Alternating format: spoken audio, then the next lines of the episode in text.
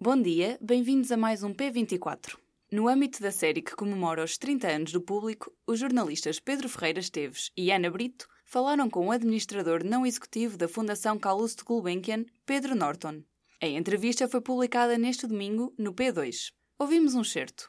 As últimas eleições deram-nos um quadro particularmente original neste momento, eh, pelo menos na história recente da democracia portuguesa, eh, em que se abriram espaços de representatividade nos casos em que a questão da representatividade foi um tema, eh, nomeadamente no caso estou a lembrar-me do livro e da Joacine, mas noutros aspectos de abertura a outro tipo de propostas políticas, como por exemplo a iniciativa liberal e na defesa de uma, de uma política mais liberal que não estava a ter reflexo nos partidos do sistema. Acha que esta diversidade política que se instalou no, no Parlamento é benéfica para o discurso? Eu acho que o nosso sistema político está uh, a mudar uh, no sentido de uma progressiva parlamentarização do.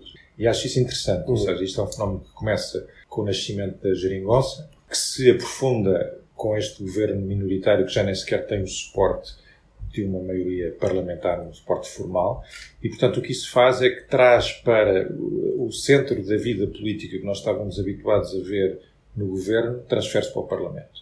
E é, o, é no Parlamento em que passamos a ter as grandes decisões políticas tomadas, seja em sede de orçamento, seja de outra natureza de decisões, é, é, é no Parlamento se fazem coligações de vontades em geometrias variáveis, e isso eu não acho um fenómeno mau. Nós falamos das coligações negativas, mas eu acho interessante que o Parlamento se possa unir de formas diferentes para temas diferentes. Veja-se, por exemplo, agora o caso da eutanásia, que junta precisamente a iniciativa liberal com todos os partidos da, da, da esquerda. Mas é, é no Parlamento que se começa a fazer também um maior escrutínio do Executivo alguma limitação até dos poderes do Executivo. Para, para alguém que tem convicções liberais também no campo político como eu, ver esse tipo de separação de poderes, de escrutínio do uhum. Executivo pelo Poder Legislativo, eu acho que isso é, acho que é um fenómeno muito positivo.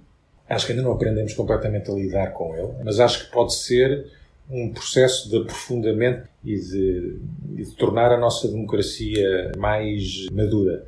E, portanto, eu olho para isso com grande simpatia, uhum. assim como olho com grande simpatia, independentemente agora dos, dos protagonistas em concreto, olho com grande simpatia para a entrada no Parlamento de partidos com, que trazem ideias diferentes e representam uh, interesses diferentes, ideologias diferentes. Portanto, sou, desse ponto de vista, olho para isso com bastante simpatia. Mas, por exemplo, no caso do, do livro, não, não acha que, que os portugueses podem, os, os, portugueses, neste caso, os portugueses que votaram no, no livro, que não, não podem sentir que o partido de alguma maneira desbaratou aquela confiança que lhes foi entregue isso pode retraí-los e fazê-los pensar que afinal se calhar uma máquina partidária com dimensão. Eu acho que há um espaço político por ocupar em Portugal que é o espaço do, do liberalismo no sentido amplo da palavra. Ou seja, nós sempre tivemos propostas económicas liberais, eh, no PSD, no CDS.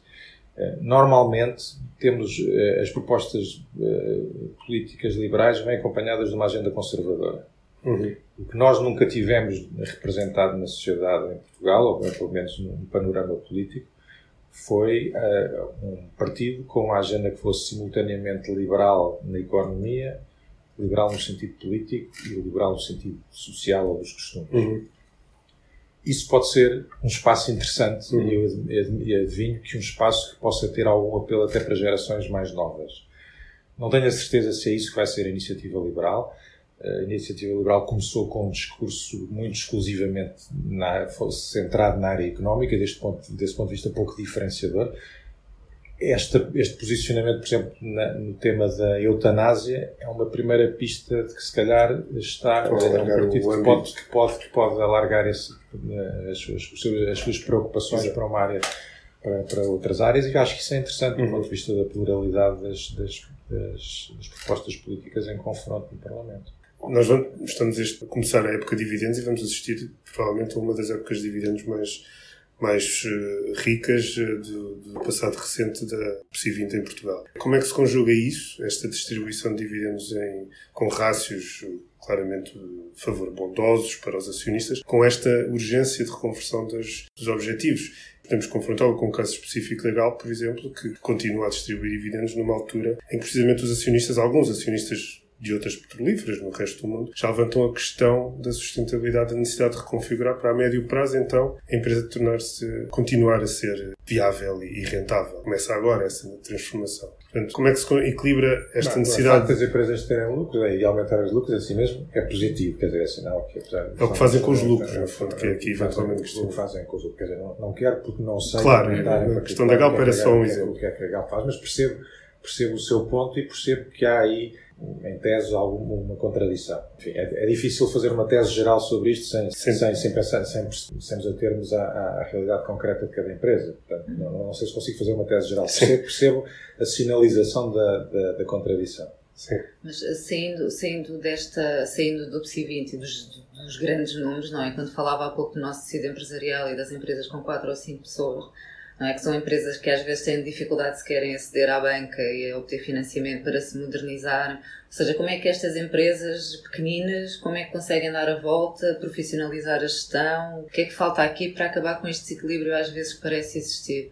Enfim, nós temos um problema de qualificação de facto geral, que não é só das pequenas empresas, isso é uma, das, é batalha do país, a qualificação dos portugueses, mas eu acho, enfim, respondendo a sua pergunta, eu acho que a própria e ao, cruzar, juntando as duas perguntas, eh, consumidores mais exigentes também acabam por, por, por forçar a ter empresas mais profissionais. Quer dizer, eh, há, empresas que vão ficar pelo caminho, há outras que se vão conseguir adaptar. Isso é a vida em, em mercado, é, sempre foi assim, sempre será assim. Não é mau que seja assim. Sobrevivem as mais fortes.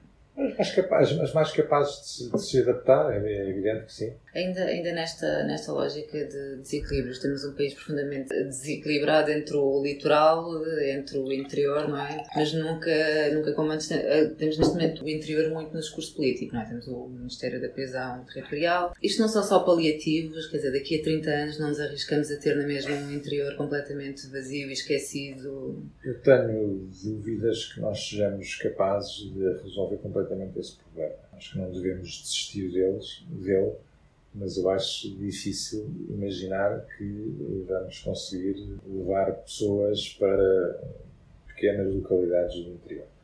Outra coisa é dizer se nós não podemos fazer alguma coisa por alguma descentralização e alguma apostar em alguns, tudo, grandes e médios centros urbanos que existem no país. Eu acho que as pessoas querem viver genericamente em cidades e nós vamos convencer a ir viver uhum. para aldeias. No, no, fenómeno da vida em cidade, acho que é inelutável.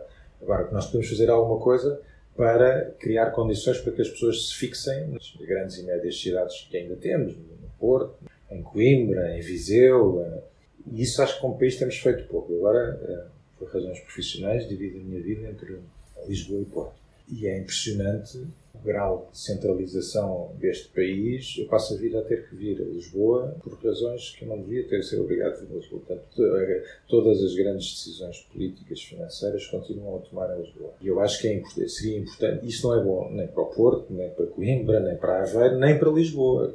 Esta ideia de um desenvolvimento com uma capital macrocéfala do género Atenas é uma coisa que, que julgo que não interessa a ninguém.